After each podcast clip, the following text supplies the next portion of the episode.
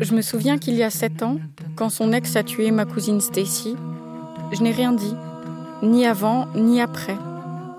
J'ai pas compris. Sept ans. Ça me paraît une autre vie. Il paraît d'ailleurs que c'est le temps qu'il faut pour que toutes nos cellules se renouvellent. Maintenant, plus aucune des miennes n'a connu Stacy.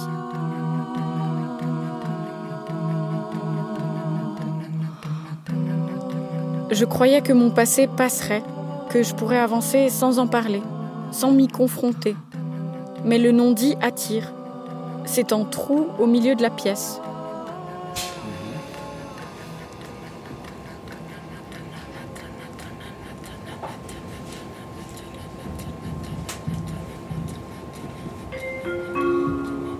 Prochain arrêt, Yverdon-les-Bains, gare terminus. Tout le monde descend, s'il vous plaît.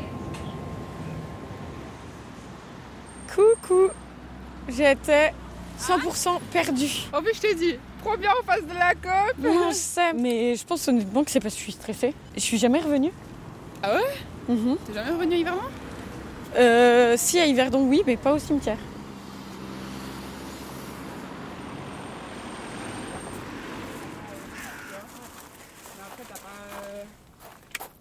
Ce jour-là, Stacy aurait eu 34 ans.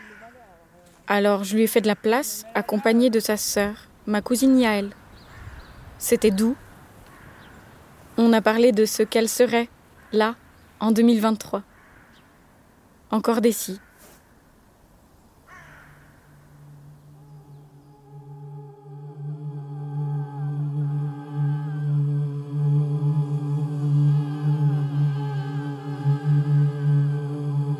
Avant sa mort, il y a eu sa vie, ses rêves. J'appelle sa mère Mallory, ma tante. Et ensemble, on se souvient.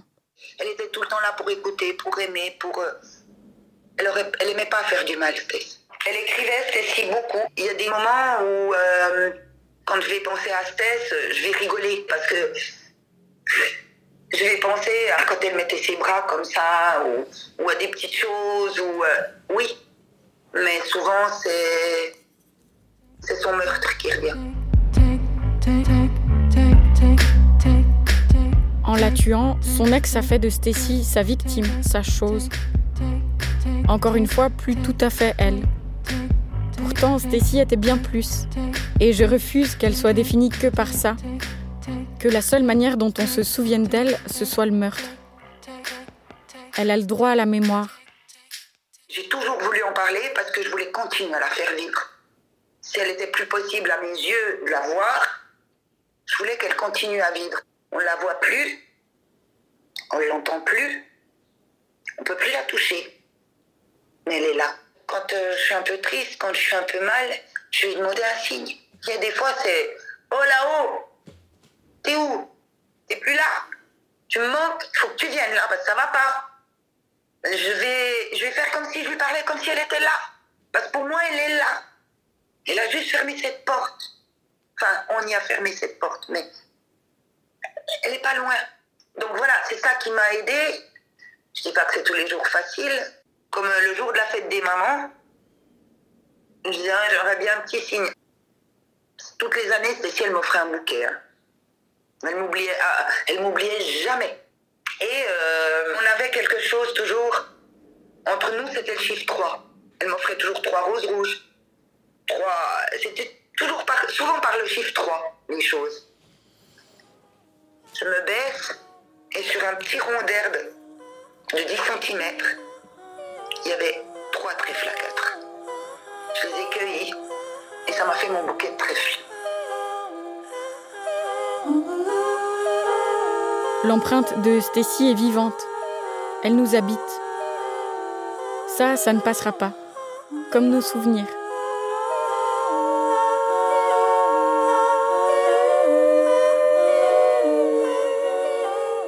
Alors, quelles sont les lettres Tous les petits mots que vous avez pu lui écrire, elle a tout gardé. Elle mettait dans sa petite boîte. C'est sa boîte souvenir. Il y en a des choses là-dedans. Il faut pas que ça reste enfermé là. Il faut que vous les ayez, c'est des choses qui vous sont propres. C'est vos souvenirs. Et je pense qu'elle aimerait que vous les ayez. Donc je vous les remettrai. Euh, là, il y en a un autre, le 7 du 7, 01. Ce serait extra que je t'écrive cette fois en faisant un beau poème. Alors, go. Stacy, ta lettre était très jolie. Ça me fait super plaisir. Maintenant, je vais t'écrire. Je vais bien, comme tous nos liens, ma famille aussi, et on est à l'aise ici. Quand on se retrouvera, on se sautera dans les bras et on sera contente d'être en si bonne entente. Voilà, je ne peux pas tout te dire dans une lettre, mais nous en avons plein d'autres à envoyer.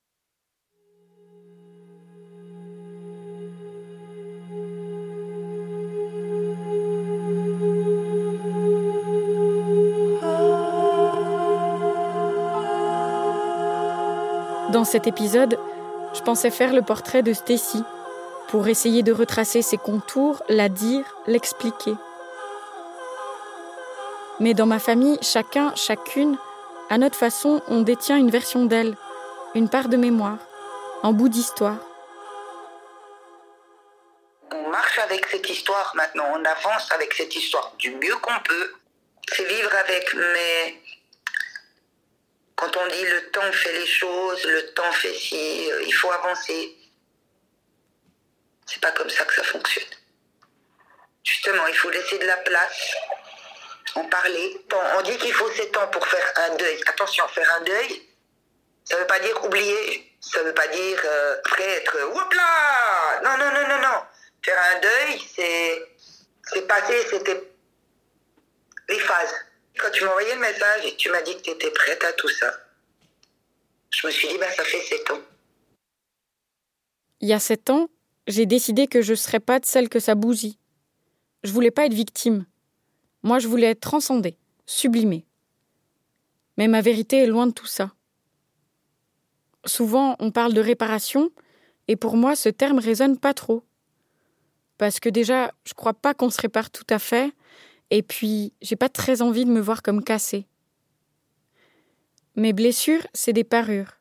Ce deuil a laissé des traces, autant de témoins de mon histoire.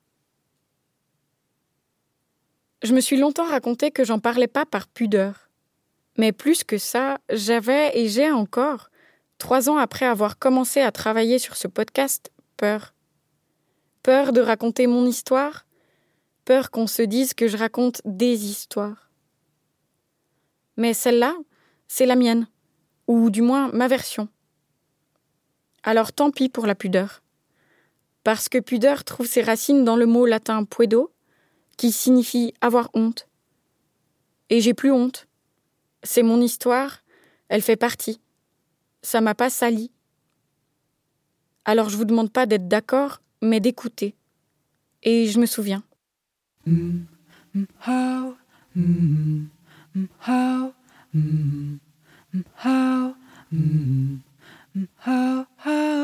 il y a sept ans, quand son ex a tué ma cousine Stacy, je me suis tue moi aussi.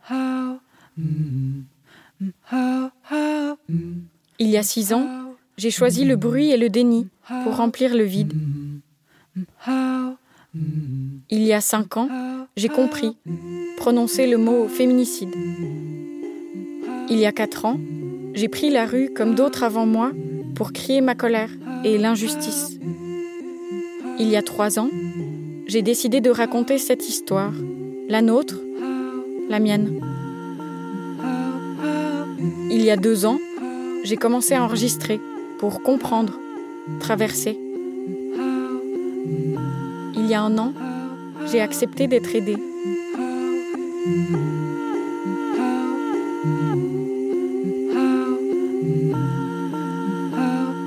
Chemin est long et le deuil ne s'arrête jamais vraiment.